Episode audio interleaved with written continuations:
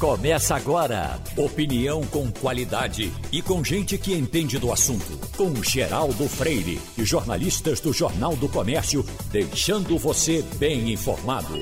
Passando a Limpo. Vamos começando o Passando a Limpo, que hoje conta com as participações de Romualdo de Souza, Fernando Castilho e Igor Maciel. Bom dia, Romualdo de Souza, tudo bem com você? Muito bom dia para você, bom dia também ao nosso ouvinte. Por aqui tudo bem. Não fossem essas trapalhadas todas de um governo que permite que o chefe da Receita Federal preste orientação ao filho do presidente da República. É o fim do mundo. Vamos tocar nesse assunto daqui a pouco, Romualdo de Souza, porque será que são somente atrapalhadas? Bom dia, Fernando Castilho. Bom dia, Wagner. Bom dia, Romualdo. Bom dia, ouvintes. Realmente a situação muito constrangedora. Mas depois de dois anos e quatro meses, cinco meses, parece que claro que esse é o modelo de gestão do presidente Jair Bolsonaro mesmo ele não tem uma visão de Estado, mas tem uma visão muito clara do que deseja e os interesses de proteção, inclusive para a sua família. Uhum. Visão de família, né, Castilho? Igor Maciel, bom dia para você. Muito bom dia, Wagner. Bom dia, é, Castilho, Romualdo. Bom dia aos ouvintes. É, o que vocês estão falando aí é o método de governo Bolsonaro. É o método familiar de interferência. Eu acho que a gente pode definir assim. É o familiar de interferência. É. Mas, Romualdo de Souza, vamos aproveitar então, já que você tocou nesse assunto, para detalhar esse encontro do chefe da Receita Federal com o filho do presidente da República, que a gente sabe que tem alguns interesses ali para resolver, Romualdo. José Barroso Tostes Neto, secretário da Receita Federal. Depois de um pedido oficial, a Secretaria da Receita confirmou que o secretário fez uma reunião na casa de Flávio Bolsonaro, o senador da República, o filho do presidente que está sendo investigado pelo Ministério Público e a, com autorização da Procuradoria-Geral da República, naquele esquema em que envolve o ex-assessor do filho do presidente, que é o, no caso, né, Fabrício Queiroz. O Tostes Neto esteve no apartamento do senador Flávio Bolsonaro em setembro do ano passado, a convite do senador.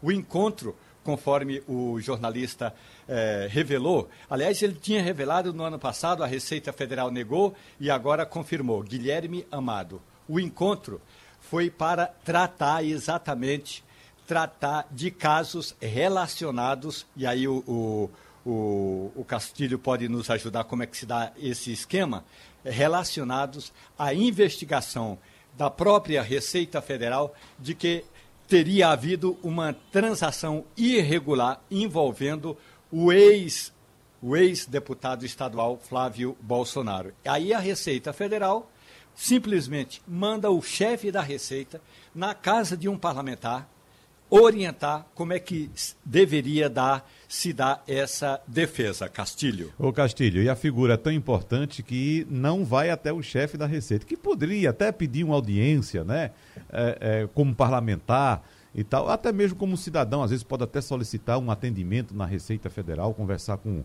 alguma autoridade, alguma coisa, mas é o, o chefe da Receita que vai até a casa do parlamentar. É algo muito estranho, Castilho é muito estranho. E a gente fica pensando o seguinte: como o secretário da Receita Federal tem um chefe, ele não foi lá e sem avisar o chefe. Porque isso é um assunto muito sério, porque veja bem, a pauta, pelo que Romualdo nos diz e pela matéria nos diz, era bastante clara. Ele queria discutir como é que podia fazer a prestação de conta na Receita Federal das receitas que havia auferido como deputado, a maioria delas em dinheiro vivo. O mais grave disso não é você ir na casa do, do acusado, que já seria uma situação muito séria. O mais grave disso é, primeiro, a Receita Federal negou, e depois, como havia provas de que ela o encontro de fato aconteceu e alguém podia ser responsabilizado por isso, ela confirmou. Mas veja bem, é preciso um alinhamento e é preciso um respeito muito grande à hierarquia para você tomar essa atitude. Na casa que você vai de uma pessoa, de um senador, do secretário da Receita Federal, salvo se for um encontro social, é um negócio muito sério. Agora, é como esse nesse governo a gente todo dia é, se surpreende, eu fico pensando qual vai ser a nova revelação que nós vamos ter na próxima semana. Porque realmente em qualquer lugar do mundo, se o chefe da Receita Federal visitasse um senador que é réu, ou melhor, que é indiciado é, em qualquer processo contra o fisco, ele cairia no outro dia. Mas no Brasil eu acho que ele pode ter até continuar no cargo e talvez até ser deslocado para um cargo maior. Igor. É, a gente tem um, o que deveria ser um escândalo. a gente tá, é, é, o que a gente está vendo é o que deveria ser um grande escândalo, é o que deveria fazer um gestor é, pedir desculpas ou dizer que realmente estava errado. Mas a gente, o que a gente vê no Brasil é esse tipo de coisa acontecendo e logo vai ter uma narrativa e dizendo que não tem nada demais, ou que outras pessoas já fizeram isso, ou que isso é normal e por aí vai e a coisa se perde. É, basta você ver o que aconteceu agora no caso do Pazuello. Daqui a pouquinho eu sei que a gente vai falar sobre isso, mas o que aconteceu no caso do Pazuello que simplesmente vai para lá é um escândalo que aconteceu. Para a hierarquia do Exército é um escândalo, mas na hora de sair algum resultado, alguma coisa disso, prático realmente, não sai. E aí a narrativa é: não, aquilo que era um evento político era um ato político, pelo amor de Deus, gente. Aí de repente, não, não é ato político, não vamos falar sobre isso. Então você muda completamente a realidade para adequar é, o seu crime. Infelizmente, é isso que está acontecendo no Brasil em vários pontos. Nesse caso dessa reunião, isso é um absurdo, porque é como se o, o, o filho do presidente, talvez por ser filho do presidente, estivesse usando instituições do governo, instituições da administração pública, para assessorá-lo. Uhum. Para assessorá-lo. Ele é um senador. Então ele está usando ali para uh, uh assessorá-lo num, num processo que ele responde, de quando ele era deputado. Olha que coisa. Ele responde um processo de quando ele era deputado estadual e hoje como senador, mas por ser filho do presidente, ele usa uma instituição do governo para assessorá-lo na defesa. E um presidente que é, fala tanto que no governo dele não, não tem corrupção isso, claro, pode ser considerado um caso de corrupção, sem dúvida. Né? Mas já que você trocou no caso da novela Pazuelo, Igor Maciel, vamos aproveitar e repercutir mais esse, esse, essa questão que está, claro, mexendo com todos os setores da sociedade. Nós temos depoimentos aqui, por exemplo, de de ministros do Supremo Tribunal Federal, como por exemplo Marco Aurélio, que afirma que a absolvição de Pazuello causa perplexidade e abre preocupante precedente. Os parlamentares dizem que a decisão de não punir Pazuellos ou parte de, dos parlamentares mancha a imagem do Exército e é uma sinalização ruim, mas vamos saber também a opinião do ex-ministro da Defesa e ex-presidente da Câmara dos Deputados, Aldo Rebelo, que conversa com a gente a partir de agora. Bom dia, ministro. Tudo bem com o senhor? Bom dia, bom dia aos ouvintes. Uma alegria poder encontrá-los, amigos. Ministro, qual a avaliação do senhor para esse caso Pazuello, essa decisão do Exército de arquivar a reclamação contra o ex-ministro da Saúde, que é general do Exército? A decisão é muito grave, é lamentável. Se reveste de um gesto de pusilanimidade, de covardia que não é digna das instituições militares. O general Pazuello cometeu um crime. Acima dele, o crime também foi cometido pelo presidente da República. A indisciplina é um crime previsto na Constituição, não é em regulamento disciplinar. O artigo 142 determina que as instituições permanentes, Forças Armadas, estão subordinadas aos dois princípios, da disciplina e da hierarquia. Ora, e é vedada a participação política de militares da ativa, eles não podem participar de atos políticos de, de qualquer natureza. Ao participar de um ato político, o general Pazuello cometeu uma indisciplina grave, e mais grave ainda pela patente. que a indisciplina do cabo, do soldado, do sargento, do capitão, tem uma dimensão, a do general tem outra. Ou seja, essas é, regras, quando aplicadas, a punição ela tem duas dimensões. Ela tem uma dimensão individual, que alcança o indisciplinado, alcança o infrator, mas ela tem um alcance coletivo, porque ela educa, ela tem é, um, um efeito pedagógico, ela diz para a tropa, para o coletivo, o que é certo e o que é errado, o que pode e o que não pode. E o que o Exército fez foi dar um habeas corpus aos indisciplinados, um habeas corpus preventivo aos infratores, um habeas corpus coletivo a quem quiser subir em qualquer palanque. Amanhã vai parar um carro de som da CUT, da Força Sindical, ou da CGT, ou do PSOL, ou do PSDB, ou seja lá de quem for, na porta de um quartel, vai subir o capitão, o tenente, o sargento e o cabo, e quem vai dizer que isso é crime? E quem vai punir uma situação dessa? Então, é uma irresponsabilidade muito grande. A atitude do Exército surpreende. Não surpreende quem conhece, como conheço há 30 anos, o presidente da República. Para ele, a disciplina nunca valeu nada se tivesse valido alguma coisa, não teria sido expulso exatamente do Exército como indisciplinado. E se o Exército de hoje tivesse o mesmo espírito do Exército ou do comando do então capitão Bolsonaro, certamente o Pazuello não ficaria impune. Uhum. O Bolsonaro foi expulso do Exército por indisciplina. O, Bo o Bolsonaro passou 30 anos na Câmara dos Deputados. Eu conheço isso.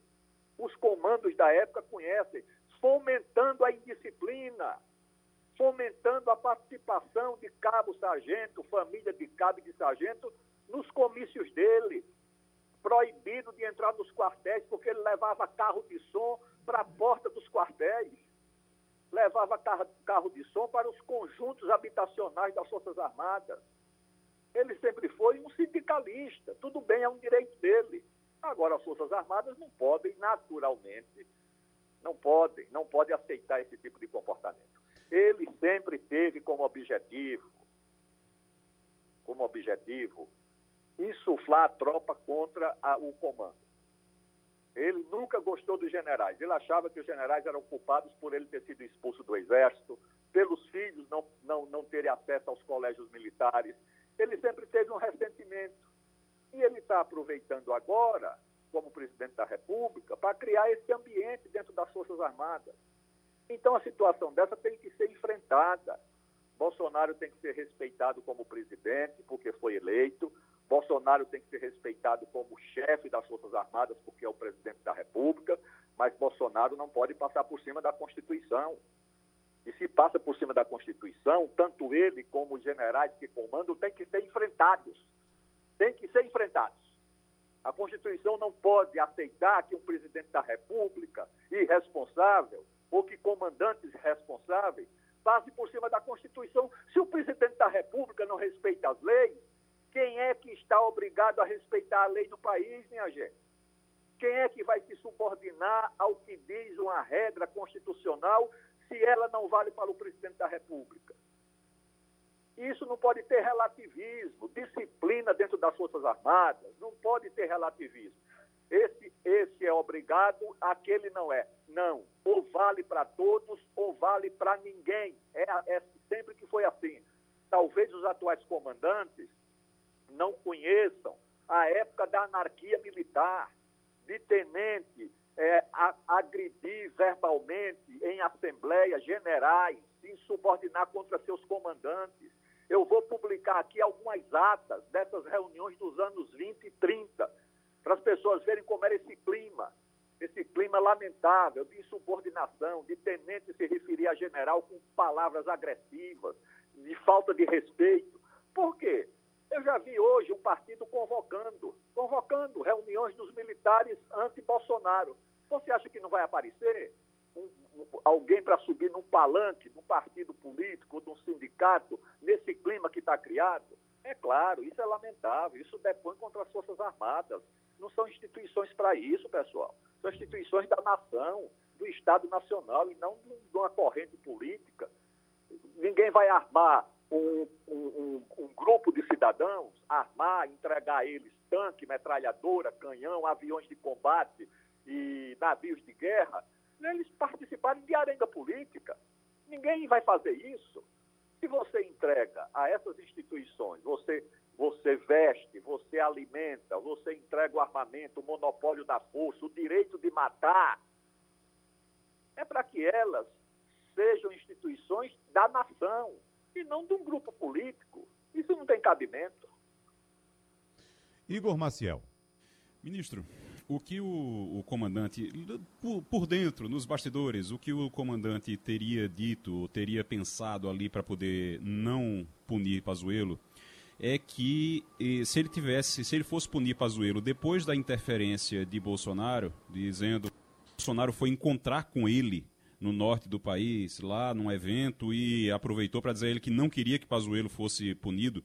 Se ele punisse Pazuello, ele teria que pedir para sair do comando, do comando do Exército e abriria uma nova crise, como aconteceu há algumas semanas, há alguns meses. E aí, preocupado com isso, ele resolveu não punir Pazuello por enquanto. O senhor acha que isso é, é uma justificativa plausível ou ele acaba criando um problema ainda maior? É a. É a justificativa da pusilanimidade. Ou seja, trocou a dignidade pelo cargo. Não, não, a dignidade, o pudor do militar não se troca por cargo nenhum.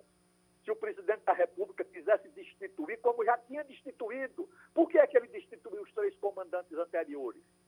Provavelmente porque não fizeram o que o atual comandante fez, porque não se submeteram aos caprichos do presidente, porque não se curvaram aos caprichos do presidente. Por essa razão, qual foi a razão que levou à demissão do general Fernando Azevedo? Um homem digno, competente, ele não desacatou a autoridade do presidente, ele não foi um gestor incompetente, pelo contrário, nem o comandante do Exército, nem o da Marinha, nem o da Aeronáutica. Provavelmente porque não fizeram o que fez o atual comandante, porque não se submeteram a, a, aos caprichos do Bolsonaro. Eu conheço o Bolsonaro. Bolsonaro só conhece uma linguagem tá certo? que é a do enfrentamento. Bolsonaro tem que ser enfrentado nas suas arbitrariedades, tem que ser respeitado como presidente da República, acatado, eleito, comandante das Forças Armadas. Agora não tem a prerrogativa de passar por cima da Constituição. Passou por cima da Constituição, tem que ser enfrentado. E se o comandante do Exército não vai fazê-lo, vão aparecer brasileiros com brilho para defender as Forças Armadas como instituição nacional, importante e necessária que não pode ficar subordinado aos caprichos de um presidente irresponsável. Que é isso, minha gente? Eu sei como é que isso funciona. Sabe o que, é que vai acontecer agora? Agora é o seguinte: outros generais vão ser pressionados. Pressionados pela família, pressionados por amigos, e você não vai dizer nada, e você não vai se pronunciar. Aí depois, dentro da Marinha e da Aeronáutica, ó, os generais estão falando, e os almirantes não vão dizer nada. Ah, os, os, os, almirantes e os generais estão falando e os brigadeiros não vão dizer nada. Isso não tem limite. É como eu disse, ou a disciplina vale para todos, ou é uma porta aberta, um habeas corpus para anarquia. Isso o Brasil já viveu. Será que essa gente não conhece a história, não sabe qual é a memória do país? Isso tem que ser muito cuidado, porque se trinca esse edifício, consertar depois eu já disse a vocês aqui, já vi convocação de militares anti-Bolsonaro. Daqui a pouco está um no palanque do PSOL, o outro no palanque do PT, o outro no palanque do PSDB, o outro no palanque do DEM. Porque como tem essas opções, acha que vai todo mundo para o palanque do Bolsonaro? Não, daqui a pouco vai ter no mural do quartel. Hoje, reunião na cantina dos militares pró-Bolsonaro. Amanhã, no pátio, não sei da onde, reunião contra Bolsonaro. É essa situação que nós queremos nas Forças Armadas? Pelo amor de Deus, que é isso. Fernando Castilho. Bom dia, ministro. Uma coisa que eu queria que o senhor nos explicasse é que não foi uma decisão, embora assinada pelo general comandante, essa coisa veio depois de uma reunião do alto comando. O que fica mais grave porque foram 14 generais que ouviram isso e concordaram em assinar a nota é, a, a comunicação. Não parece que é, essa decisão do general está respaldada não por ele, mas por 14 outros é, é, companheiros de farda de alta patente? Isso não é uma, um sinal de que esse grupo é, decidiu aceitar isso, talvez em nome de uma crise maior, mas o que me chama a atenção é que antes disso houve uma reunião do alto comando. Como o senhor analisa isso? Pouco importa quem tenha decidido. O que vale agora é que foi uma decisão errada, uma decisão absurda, uma decisão cercada de pusilanimidade, uma decisão que joga as Forças Armadas no, no abismo da indisciplina. Se foi um, uma decisão é, monocrática do, do presidente, se ele do presidente não, do comandante do exército, se ele consultou mais quem quer que seja, foram todos irresponsáveis. Todos eles faltaram com a responsabilidade diante da sua instituição, das Forças Armadas.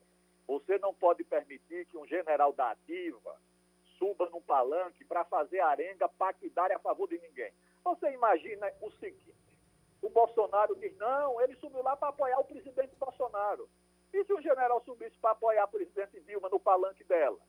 Ou subisse no palanque do presidente Lula? Ou subisse no palanque de qualquer presidente, de quem quer que seja, do Fernando Henrique, do Itamar, de quem quer que seja, é inadmissível. É inadmissível essa atitude. Olha, certa feita, o Marechal Floriano Peixoto, herói reconhecido da Guerra do Paraguai, presidente da República, foi desacatado por um capitão, frente a frente. O capitão dirigiu ao presidente da República palavras ásperas por conta de um assunto lá que era as cores, a formação da bandeira do Brasil no começo da República. Todos esperavam a voz de prisão ao capitão. A manifestação do Floriano foi o seguinte: capitão é muito jovem, tem muito tempo para saber o que é certo e o que é errado.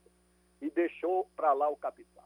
Dias depois, 13 generais foram fazer um protesto por alguma razão na porta do Palácio do Itamaraty, que era a sede do governo no Rio de Janeiro. Floriano Peixoto, que tinha perdoado a indisciplina do capitão, desceu até a porta do palácio e deu voz de prisão pessoalmente a todos os 13 generais. O primeiro, acho que era o Malê, companheiro dele da Guerra do Paraguai, ele pegou pelo braço. Disse: Você, como sempre, maluco, está preso. E desterrou os 13 generais para um presídio lá da fronteira com o Amapá, lá em Clevelândia. Foi assim que agiu o presidente da República diante da indisciplina dos generais. Agora, se a indisciplina é liderada pelo próprio presidente da República, e se um general vai lá se submeter ao vexame de subir no palanque, ser tratado como gordinho, e, e, o comando do Exército aceita isso? Não, pessoal, isso aí não pode, isso, isso é, é, é o caminho aberto para a, a, a diminuição do papel das Forças Armadas quem agora que vai querer financiar um partido político é, do, do presidente da República? Armar, alimentar, fardar, dar todas as quartéis, aviões de combate, navios, tanques, canhões, para servir a uma corrente política? Não. Isso ninguém vai aceitar, evidentemente que não. Romualdo de Souza. Ministro Aldo Rebelo, muito bom dia para o senhor. Eu acabo de ler O Quinto Movimento, um trabalho escrito e coordenado por sua senhoria, o ex-ministro da Defesa, o alagoano Aldo Rebelo. Queria cumprimentá-lo pelo trabalho. Lá pelas tantas, o senhor diz que as Forças Armadas têm a atribuição de aprofundar os seus laços com a nação como um todo, com a sua história a sua memória e a identidade, desviando-se das armadilhas ideológicas e políticas que dividem a população brasileira. Estou falando de o quinto movimento. Excelente trabalho. Lhe pergunto: a régua disciplinar do Exército mancha as Forças Armadas, ministro? Bom dia, Romualdo. Um grande abraço e muito obrigado pela, pela leitura do meu livro Quinto Movimento. Eu vou enviar depois para os demais amigos aí da Rádio Jornal. Eu digo o seguinte: claro que é uma mancha. E não é uma mancha fácil de, de apagar. Por quê? Porque essas instituições, de fato, são vistas por todos e por mim como instituição fundadora da nacionalidade. O general Zenildo, pernambucano, ministro e depois comandante do Exército, declarou que a fundação do Exército Brasileiro é em Guararapes, em 19 de abril de 1648, na primeira Batalha dos Guararapes, e que os fundadores do Exército são os comandantes daquela batalha, nosso índio Poti, nosso Henrique Dias, nosso André Vidal de Negreiros, ou seja, o índio, o negro, é, o, o fazendeiro, o... são esses os fundadores do Exército. Isso é um decreto do presidente Itamar Franco e do ministro Zenildo Zoroastro de Lucena. Ou seja, são instituições fundadoras da nacionalidade. Fizeram a nossa independência, defenderam o nosso território na Guerra do Paraguai, na Segunda Guerra. E são essas instituições que ajudaram a criar a ciência e a tecnologia do Brasil, que organizam o nosso programa espacial, nosso programa nuclear, nosso programa de defesa cibernética. Essas instituições não podem se transformar em milícia de uma facção política, seja ela qual for, de centro, de direita, de esquerda, não pode. Ela não pode, porque ela perde a legitimidade de instituição nacional, que deve ser apoiada por todos.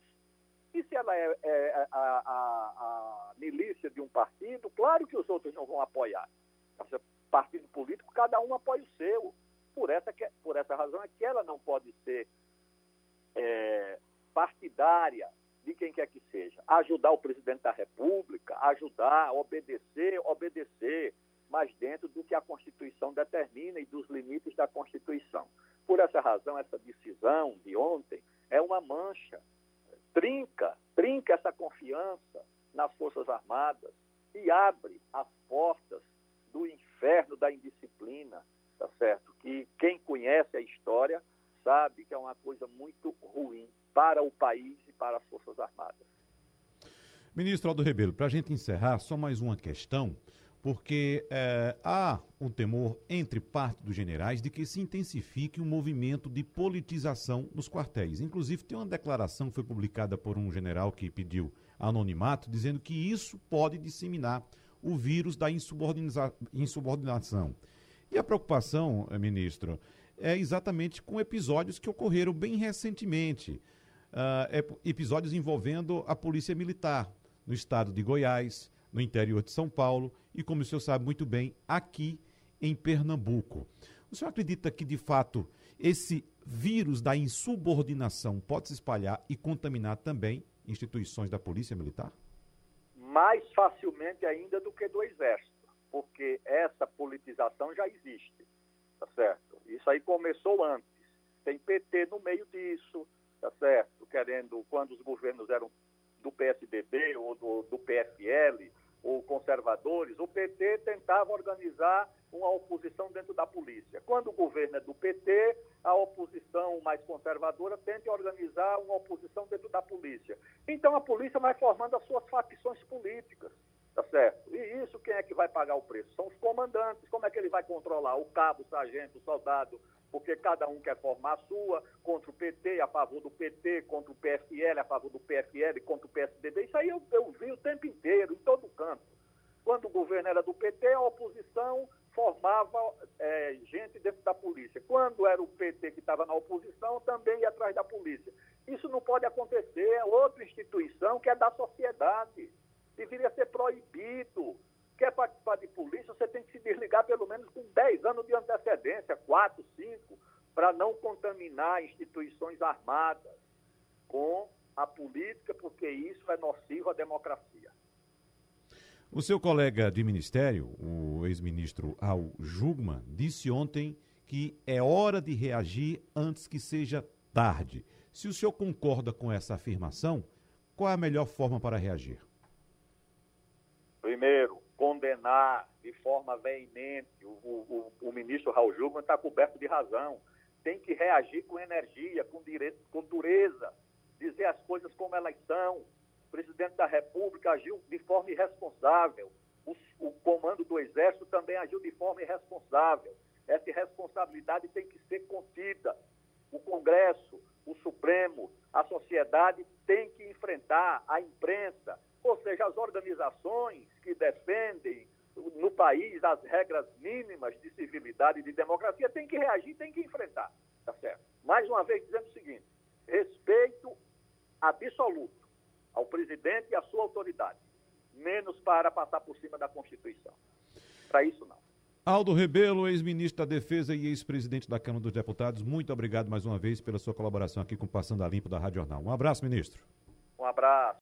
Uh, Romualdo Castilho, vamos fazer uns comentários rapidinhos aqui em relação a essa entrevista que acaba de nos conceder o ex-ministro Aldo Rebelo e também trazer mais informações de Brasília, Romualdo de Souza, porque a gente abre aqui tudo que é portal de informação é repercutindo exatamente esse assunto e com muita preocupação, né? Trouxemos a informação já do, do ministro Marco Aurélio, decano do Supremo Tribunal Federal, dizendo que ficou perplexo, lembrando que Marco Aurélio passou pela Escola Superior de Guerra. Uh, ele reclama muito dessa decisão do Exército de isentar o ex-ministro Pazuello, o general Pazuello. Também tem uma declaração aqui do ex-ministro Celso Amorim, ministro das Relações Exteriores, dizendo que a decisão do Exército é altamente preocupante para as instituições brasileiras. Uma declaração em entrevista também do cientista político Carlos Fico, dizendo que a decisão deixa o Exército em situação inédita de submissão. E aí eu me lembro, Romualdo de Souza, vocês hão de se lembrar também, nossos ouvintes também, que a gente ouviu várias vezes o presidente da República se referindo à força como o meu exército. No pronunciamento, ou melhor, no comício lá no Rio de Janeiro, ele se referiu ao general Três Estrelas Eduardo Pazuello como o meu gordinho. Bom, Romualdo, me parece que o intuito do presidente da República, de fato, é ter o exército debaixo dos seus pés. É o meu gordinho, é o meu filho, é a minha família, é o meu governo, é o meu exército. Eu posso antecipar ao nosso ouvinte que na reunião dos integrantes do alto comando do Exército houve sim divergência, não foi unânime a decisão para que o general Paulo Sérgio Nogueira de Oliveira assinasse a, aquela, aquele manifesto. Claro, é bom dizer que a disciplina no alto comando do Exército prevaleceu. A maioria chegou à reunião para decidir que iria passar a mão na cabeça de Eduardo Pazuello. Agora, na reunião do alto comando, houve vozes eh, dissonantes que não concordaram eh, que Pazuello fosse eh, inocentado. E é bom dizer, o alto comando é formado pelo comandante do Exército e outros eh, generais de quatro estrelas, portanto, acima do general Pazuello, que é um general de três estrelas. Eu só lamento profundamente que num momento como esse é preciso haver uma interferência é, da sociedade, porque se depender do Congresso Nacional, nós vamos ter uma ou outra posição, um ou outro discurso, uma ou outra nota de repúdio. Mas de nota de repúdio nesse governo, a gente sabe que não tem nenhuma serventia. Eu entendo perfeitamente que o general Eduardo Pazuello, ele, de certa forma, expôs o exército brasileiro quando é, general da ativa integrou o governo, foi ministro da saúde, e é bom que se diga, o alto comando do exército também não gostou nada de ver a CPI chamando um general da ativa para prestar depoimento, qualquer que seja o motivo. Então, se de um lado a gente entende que o presidente da República, Jair Messias Bolsonaro, tratou o Exército, aliás, mais especificamente, o Exército, a Marinha e a Aeronáutica, de uma forma, eh, assim, com muitas benesses, tanto na reforma da Previdência, como nos reajustes e medidas fura-teto. Então, houve sim benefícios financeiros, pecuniários para os integrantes das Forças Armadas e isso deixou os militares, de certa forma, acomodados.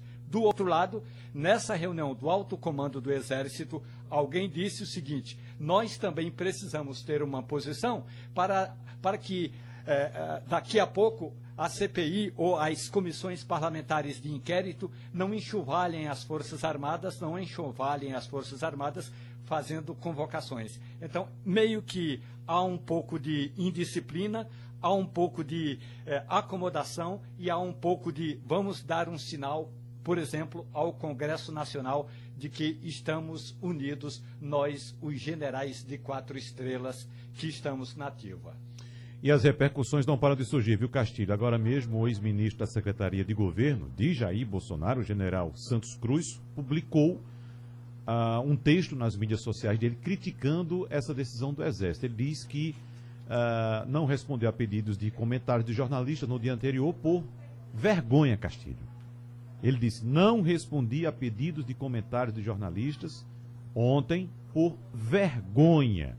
E ainda, segundo Santos Cruz, o presidente avança na erosão das instituições, Fernando Castilho. É, Wagner, eu concordo com tudo que foi dito é, e é normal essa reação pela imprensa de lideranças e de outras pessoas. Mas eu acho que a gente tem que observar alguma coisa. É, você não junta ou não reúne 14 generais de quatro estrelas sem que eles tenham a visão macro do que vai acontecer e a, e a, a dimensão exata de seus atos.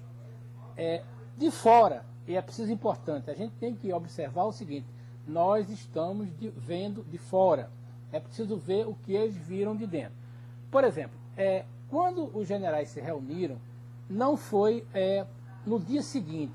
Primeiro o presidente fez aquele gesto, foi para a Argentina, disse que não era para ninguém falar, depois chamou o Pazuello de gordinho, depois fez a sua nomeação, perdão, com, com palmas, é, foi na reunião do alto comando, isso é a informação que está sendo confirmada, de que ele passou no, no Ministério da Defesa, certo? E conversou com Braga Neto e deu aquele recado, e finalmente é, houve essa decisão da nota de não punir. Eu não tenho nenhuma dúvida de que é a partir de hoje qualquer coronel ou qualquer general que se meter a falar vai levar uma trombada no pé do do, é, é, do coturno de forma muito dura. Essa história de achar que um coronel, um general, não. Se alguém se meter a querer conversar, pode ficar certo que a pancada vai ser duríssima. Mas Castilho, uma Aí veja bem, só para começar. Abre, só mas depois você abre o precedente, Castilho. Exatamente. O, é o precedente. Veja bem, o que, o que você precisa entender é o seguinte: pode ser que aquilo na visão da gente seja o precedente, na visão dos 14 generais, seja uma forma de contemporizar uma crise que seria muito mais séria, uma crise institucional. Não estou defendendo. Eu estou dizendo o seguinte: eu não tenho essa certeza de que todo mundo tem que um coronel, que um coisa vai falar e que não vai. Se acontecer e se se meter a falar, pode ficar certo que a bordoada vai ser muito grande.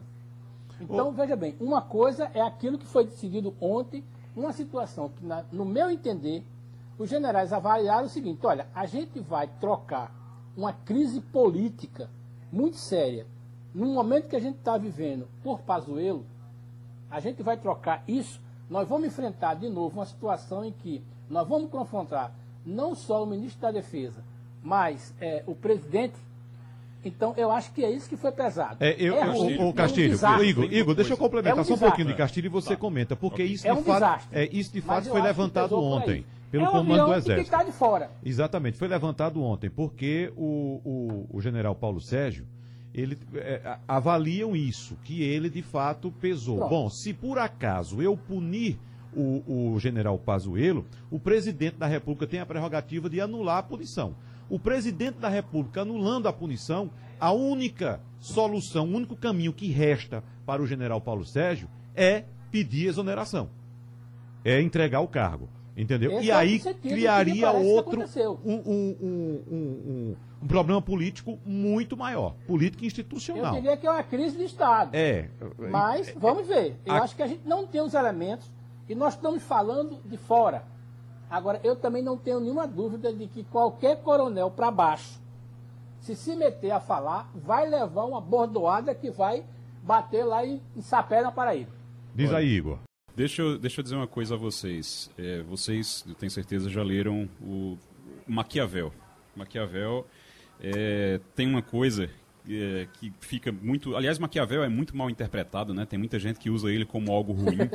pouca gente sabe que ele escreveu aquilo para dar um norte para as pessoas saberem como lidar com os governantes e não para ajudar os governantes. Mas enfim, eh, tem uma coisa que ele diz, que ele diz que é melhor você dar uma má notícia, uh, tudo que você dá de uma vez só, Tudo que vem de uma vez só vai embora de uma vez só. Você resolve de uma vez só.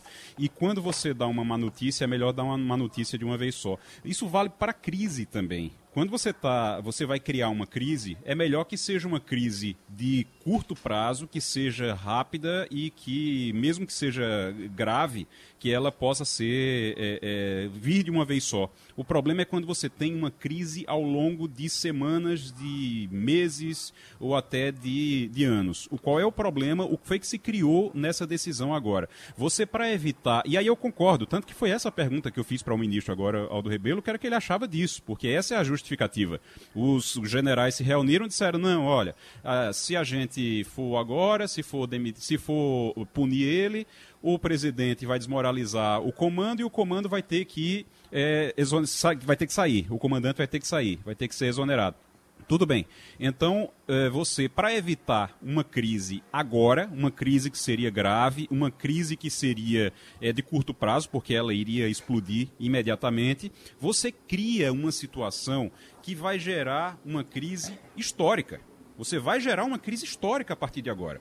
A partir de agora, o, por mais que o comando é, Castilho diga não pode, não vai poder fazer isso, o coronel que fizer isso vai ser punido, ninguém vai obedecer. Porque eu vou dizer uma vai, coisa a vocês: isso vai. aconteceu na não é Polícia é assim, Militar, Castilho. Militar Essa ideia. raciocina feito Castilho, civil. Castilho, essa ideia de que essa ideia de que não, no fim a hierarquia é o que se segura, é o que segura. No fim todo mundo vai obedecer. Essa ideia é a ideia da polícia militar. Foi assim que começou com a polícia militar e hoje você tem o pessoal é, é, dentro, o sindicato dentro do, do, dos quartéis. Você tem o pessoal deputado indo para dentro dos quartéis. Você tem deputado saindo de dentro dos quartéis. Você tem hoje uma politização das polícias militares no Brasil, exatamente porque começa assim não, tudo bem, é, vai, deixa. E, e, e, no fim a hierarquia, ninguém, no fim ninguém vai ser doido de, de brigar com a hierarquia, não. A gente sabe o que já aconteceu, inclusive em Pernambuco, em relação a isso começa desse jeito. Você começa dessa forma e aí depois, quando chega lá na frente, você não tem mais retorno. Esse é o problema. O problema é virar a chave. Quando você vira a chave para a política, dentro de uma instituição como o Exército, quando você vira a chave para a política de alguma maneira, e aí isso vai ter repercussão ao longo das próximas semanas, dos próximos meses, dos próximos anos. Não tem a ver com Bolsonaro, não. Eu não estou preocupado com Bolsonaro, eu não estou preocupado com. Eu acho que, eu, aliás, eu acho que quem está é, reclamando da decisão e quem está falando não está preocupado exatamente com Bolsonaro, não, porque Bolsonaro, é, a gente tem que confiar na Constituição, Bolsonaro fica até 2022, se for reeleito, fica até 2026, mas em algum momento vai ter que sair. O problema é você virar a chave dentro do, de uma instituição como o Exército, que já esteve completamente mergulhado na política, e aí você, depois de todo esse tempo, depois de algumas décadas, você virar a chave depois de novo para a política, oficialmente, porque você viu ali, teve uma, uma coisa e você não puniu. Ô, ô, ô Igor, agora. É, não há como a gente fazer um, uma comparação com filmes que já foram rodados na América Latina. E eu vou trazer um filme bem recente, já que algumas pessoas têm Problemas com memória, de lembrar muito do passado, lembrar alguma coisa do passado. O filme mais recente vem da Venezuela. Esse foi o modus operandi de Hugo Chávez. Chamar as Forças Armadas, aumentar salário, dar cargo e, enfim, ficar por cima das Forças Armadas e está acontecendo o que está acontecendo na chegou Venezuela. Um momento, chegou um momento ali que virou a chave. É. Quando vira a chave, aí, meu amigo, para voltar é difícil. Pois é, pois é. Eu faço uma Hugo Chaves Diga, Romualdo. Hugo Chaves é uma esperança para a América Latina e eu gostaria muito que essa filosofia de Hugo Chaves chegasse ao Brasil. Eu acho ele ímpar. Ele pretende, eu pretendo ir à Venezuela e tentar contar a ele o que se passou no Brasil. Palavras de Jair Messias Bolsonaro. Este é o presidente da República que aplaudiu Hugo Chaves, quando Hugo Chaves, que também é incensado ou foi incensado pela esquerda, como o companheiro Hugo Chaves, pois bem, o Hugo Chaves também foi incensado pelo deputado federal Jair Bolsonaro. Pois é, e para quem achava que a Eu esquerda era quem iria transformar o Brasil na Venezuela, quem está transformando o Brasil na Venezuela, pelo que aparenta ser, é o presidente Jair Bolsonaro. Pois não, Castilho, para fechar. Olha, só para fechar, Eu acho uma tremenda injustiça, me perdoe, Romualdo, a gente querer comparar a formação e a qualidade da formação militar das nossas Forças Armadas com a formação militar da Venezuela. É aquilo que esta semana o coronel José Vicente disse. A gente pode até ter problemas na polícia de Pernambuco, mas em termos de formação, ela é a melhor do Norte e Nordeste. A gente tem problemas? Tem. Agora veja bem, não dá para comparar nenhum exército da América do Sul com a formação brasileira. Veja bem, nós temos a melhor formação. A nossa linha de, de, de referência é a escola americana e a escola da francesa e da Alemanha. A qualidade do oficialato brasileiro tem nada a ver com estar na Argentina. Eu não tenho nenhuma dúvida que o presidente Bolsonaro, como disse o ministro Aldo Rebelo, tem um problema pessoal. A pior coisa do mundo é você ir para uma festa como convidado quando você já foi anfitrião. Bolsonaro só pode ir a qualquer solenidade no, nos colégios militares como convidado. E ele queria ser anfitrião. Então, isso é uma coisa que está presente nos 40 anos dele. Mas, espera aí, não dá para a gente comparar nenhuma força militar em termos de treinamento, de qualificação, principalmente do alto comando, do oficialato, com nenhuma força da América do Sul. Nós estamos na frente muito tempo, em termos de formação de pessoal do alto comando. Espera aí. Eu acho que aí a gente tem que ponderar. Os Estados Unidos anunciaram hoje que vão enviar inicialmente, ou melhor, ontem, perdão, ontem que vão enviar inicialmente 6 milhões de vacinas contra a Covid-19 para o Brasil e para outros países da América Latina. Esse compartilhamento vai ser feito via COVAX, que é a iniciativa vinculada à OMS, que é a Organização Mundial de Saúde, para a distribuição de doses a países em desenvolvimento e ainda não há detalhes oficiais sobre o número de imunizantes que o Brasil vai receber. O que se sabe é que 6 milhões inicialmente, para dividir para 15 países, a gente deve imaginar que deve vir umas 500 mil doses aqui para o Brasil. Mas a promessa de envio de mais doses durante o passar do tempo. É isso mesmo, Fabiola Góes. Bom dia para você. Bom dia, Wagner. É isso mesmo. E esse pacote agora de liberação de vacinas faz parte de um início que eles anunciaram, né? De 80 milhões de doses de vacinas serão distribuídas pelos Estados Unidos. Os Estados Unidos estão correndo atrás nessa diplomacia da vacina, porque a China, para você ter uma ideia, já distribuiu 300 milhões de doses. Índia também, e aí os Estados Unidos agora com está correndo atrás, estão anunciando até o final de junho, né, mais liberações de vacinas. São 6 milhões para América Latina, entre eles o Brasil. O Brasil não vai ser contemplado diretamente como outros países, México e Canadá, que já receberam vacinas dos Estados Unidos. Então, o Brasil entra dentro desse consórcio COVAX. Não sabemos ainda quais serão as vacinas que chegarão para o Brasil. Provavelmente deve ser vacina da AstraZeneca, porque eles estão com um estoque de 60 milhões de vacinas e elas não são aplicadas nos Estados Unidos porque não foram aprovadas pela agência americana. Então pode ser que essas vacinas da AstraZeneca cheguem para cá, mas também outras, né? Moderna pode ser de Johnson Johnson. A gente ainda não tem detalhes dessa informação. Mas ontem o Biden anunciou que serão ao todo 25 milhões de doses, né? Dessas 80 milhões. Então, até o final de junho, vem mais lote por aí. A gente a, a, acredito que seja menos de um milhão de doses, né, aqui contemplado para o Brasil. E aí, nessa diplomacia, o embaixador da China no Brasil fez uma brincadeira no Twitter, dizendo é melhor que nada, né? Uhum. Porque é pouco, perto da, da é. potência que são os Estados Unidos e, e, como eles estão acelerando o processo de vacinação no país. Na, na quarta-feira, o Biden anunciou uma nova campanha para os Estados Unidos para aumentar o número de imunizados. Porque agora são 63% de pessoas que tomaram pelo menos uma dose, e aí até o dia 4 de julho, que é a independência americana, eles querem que, que se atinja 70% de imunizados. Então, a campanha que ele está fazendo é é, tipo, tome a vacina e ganhe uma dose de cerveja. E é uma parceria Oi? com a cervejaria Budweiser, em que eles estão incentivando ainda mais que as pessoas cheguem a se vacinar. Agora, para isso, até o dia até o dia 4 de julho terão que ser vacinadas 18 milhões de pessoas. E parece que isso, esse número vai ser alcançado, porque a média que, de, de vacinados nos Estados Unidos por dia hoje chega a um milhão. Então, a gente tem aí um mês para o dia 4 de julho, pode ser que realmente eles consigam bater essa meta. Agora, o Biden está realmente investindo, né? Tem algumas empresas também, por iniciativa própria, estão incentivando, times de futebol, é, bilhetes liberados, né? O acesso, tem desconto em super, várias redes de supermercado fazendo desconto para que se alcance um número maior de imunizados. Igor Maciel. Fabiola, bom dia. Ah, de, desde o início do ano até agora, meados de maio, Uh, alguns estados americanos, 14 para ser mais exato, 14 estados americanos, introduziram leis para restringir o acesso às urnas.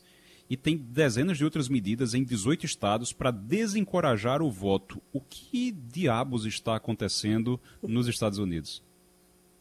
Bom dia, Igor. Pois é, é a democracia ameaçada também nos Estados Unidos. São vários estados e o que está com a campanha mais acirrada para isso é o estado do Texas, que historicamente é comandado por republicanos. E aí o que, que acontece? Eles estão tentando passar legislações né, nas assembleias, nas câmaras, para poder é, endurecer regras e isso evita que as minorias consigam participar dos pleitos. Os democratas, né, o Biden ganhou e, e, e no Texas os republicanos estão perdendo espaço, os democratas estão ganhando espaço no, no país, lá no estado, então eles estão fazendo de tudo para evitar, por exemplo, é, dia de domingo, que a população negra geralmente vai para a missa, vai para os cultos, depois dos cultos eles saem para votar. Historicamente, eles fazem isso. Então, eles estão querendo proibir que haja votação no domingo de manhã. Então, seria só a partir de uma hora da tarde. Eles estão querendo também restringir voto por correspondência, que isso é uma prática comum nos Estados Unidos. Eles estão exigindo identificações mais rígidas, foto nos documentos, e algumas minorias mas assim pobres eles não têm condições de emitir documento com foto, é, proibição de registro automático dos eleitores, é, outra medida, é, eles estão limitando os números de locais de votação também, isso dificulta o acesso das populações mais, mais menos favorecidas, períodos para se votar somente no horário de trabalho, então muita gente não vai poder sair no horário de trabalho para poder votar, e aí diminui o índice de votos. Né? É, e eles querem mesmo assim, eles querem enrijecer para é como uma resposta mesmo, já pensando nas eleições do ano que vem, porque a Câmara vai ser totalmente é, é, alterada, né? as cadeiras da Câmara serão alteradas, e eles estão aí na briga para mais cadeiras, mais cadeiras republicanas. Então, os Estados Unidos estão vivendo esse momento. O Biden fez um pronunciamento também essa semana, se preocupando com esse momento dos Estados Unidos. Depois da invasão do Capitólio, que a gente viu aquelas cenas grotescas, né, que foi um abalo na democracia americana, agora esses estados que estão querendo reduzir o acesso da população para o voto. Então, é, uma, é um cenário bem complicado, e a gente está também aqui no Brasil, né, fazendo um paralelo, já tem também essas discussões do, do, da proibição do voto eletrônico, voto impresso. Então, isso é um perigo, porque a, a tendência do Brasil é sempre imitar Estados Unidos, né? E aí vamos ver o que vai acontecer também por aqui. Fernando Castilho. Fabiola, eu queria voltar a esse tema aí da, da, do começo da nossa conversa, quando você falou dessa questão é, da, da vacinação.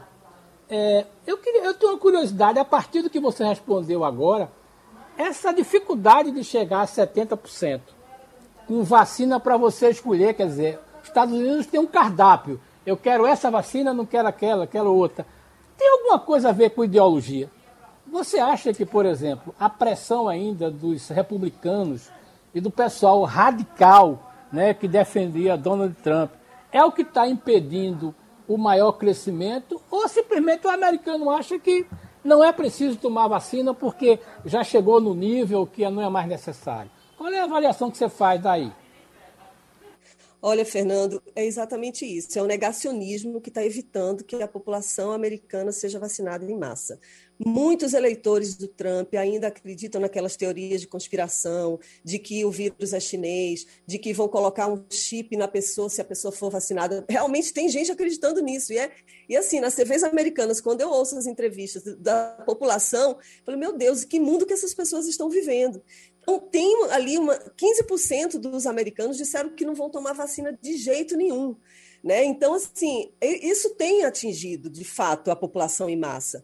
Agora, é, é um esforço de todo mundo. Assim, eles estão pedindo para que as pessoas vacinadas, as mais conscientes, convençam outras a se vacinar. Em Washington, eles, a prefeita está fazendo mutirões nas residências, pedindo para que as pessoas, batendo na porta das casas mesmo, pedindo para que as pessoas, se tiver algum que não tomou vacina, para ir se vacinar, né? Como você disse, tem um cardápio mesmo. Eu quando eu fui, eu quando eu fui me vacinar, eu escolhi, eu marquei o local onde eu queria me vacinar e ainda escolhi. Eu tomei a vacina da Johnson Johnson, que é uma dose só, óbvio que eu queria, eu escolheria essa.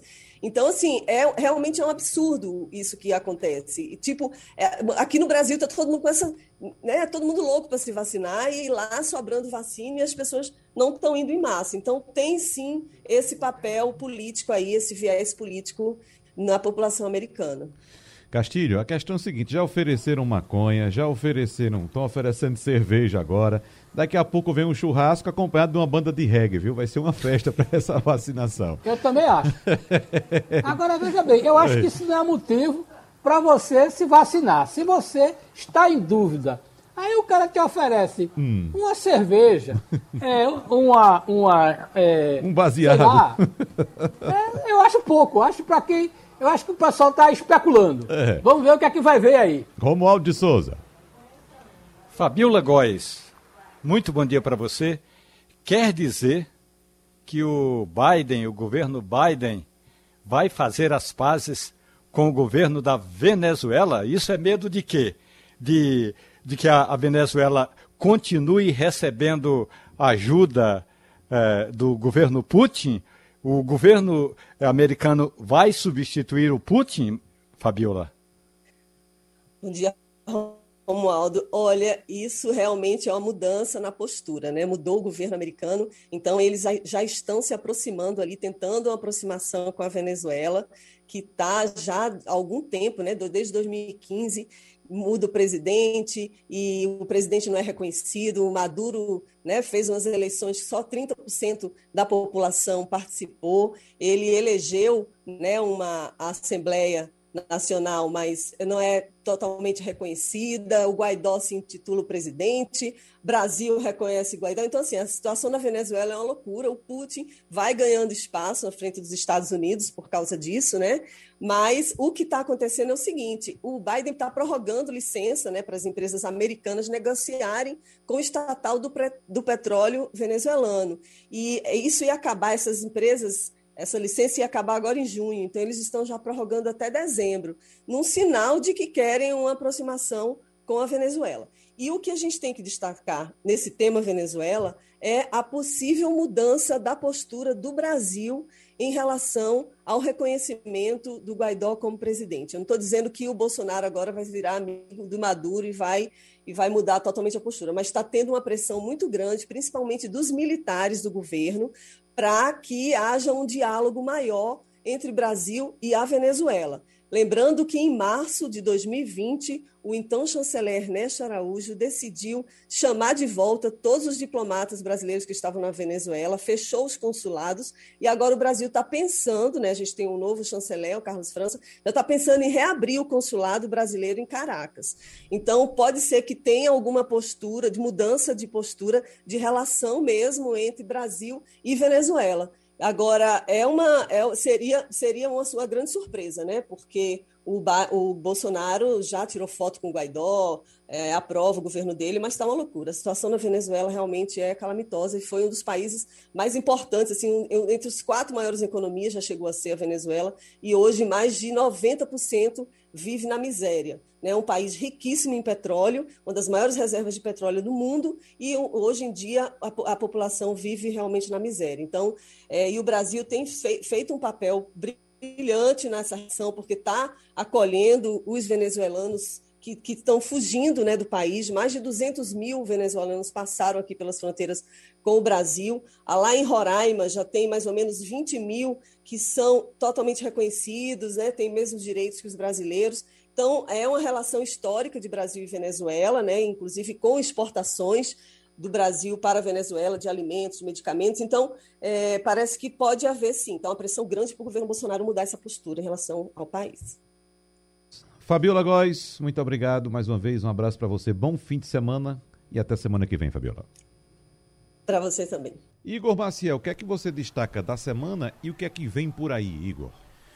Olha, a gente teve nessa semana um pouco movimentação, apesar de da Nise Yamaguchi é, ter sido bastante polêmica a participação dela na CPI, mas a CPI da Covid não teve tanta visibilidade como vinha tendo antes. Na próxima semana é, são esperados governadores, né? Ninguém uhum. sabe se realmente os governadores vão estar aí, é, é, vão, vão participar, como eles vão participar da CPI, se serão como convidados uh, ou não, que é o que eles estão querendo.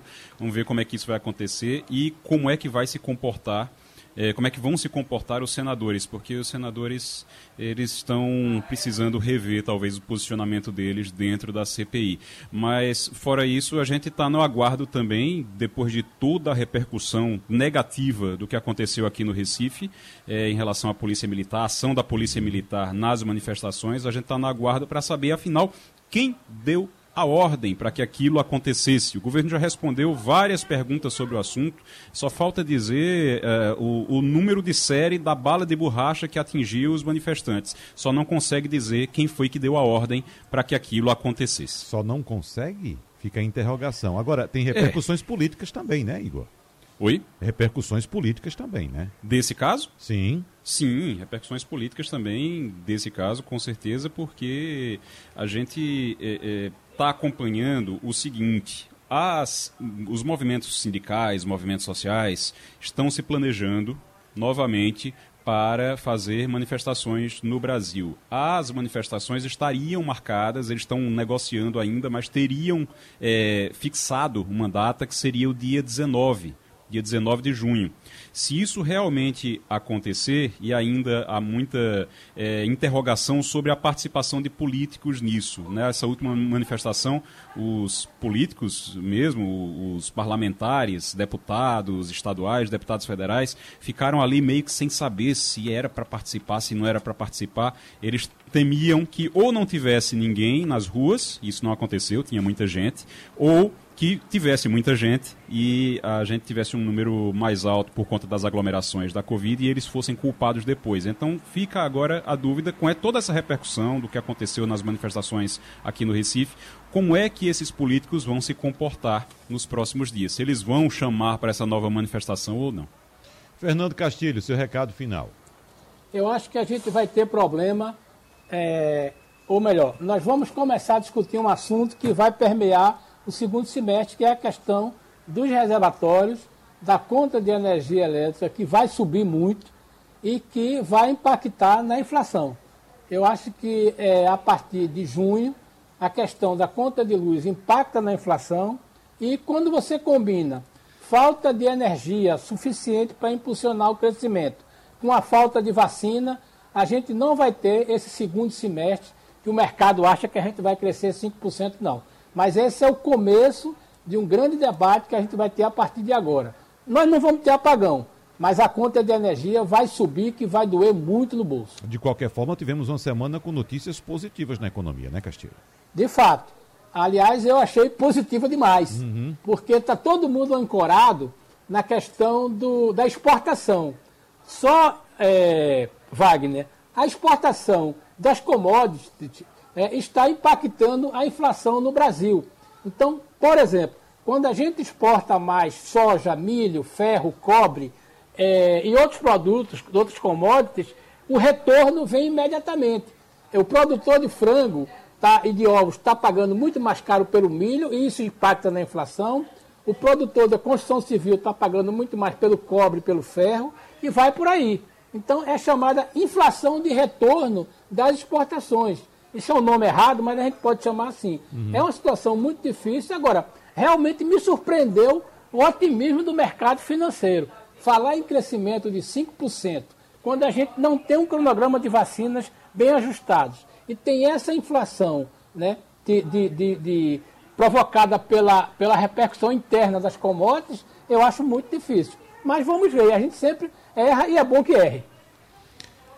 Romualdo de Souza, você que está aí vivendo esse, digamos, feriadão de Brasília, já que hoje é ponto facultativo para o, servidor público federal, né, Romualdo? É ponto facultativo, mas se 49% dos entrevistados nas recentes pesquisas não querem nem Bolsonaro, nem Lula, é preciso uma terceira via.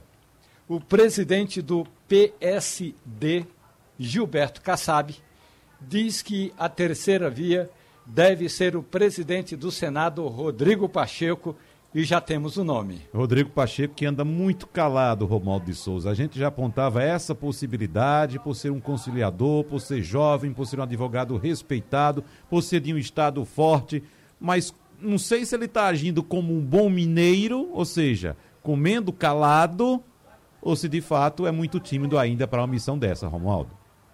Ele tem medo de fazer o barulho necessário para espantar, espantar eh, aliados. Ele tem medo de fazer barulho necessário para perder apoio atualmente, porque ele tem um forte apoio no Senado Federal até porque tem algumas votações importantíssimas, algumas reformas que precisam primeiro ser aprovadas. Depois é que se fala em candidatura.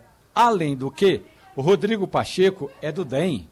Uhum. Resta saber se o DEM bancaria a candidatura de Rodrigo Pacheco à presidência da República. E esqueci de citar que, além de tudo isso que eu citei, ele ainda é do DEM, um partido, de certa forma, importante, né?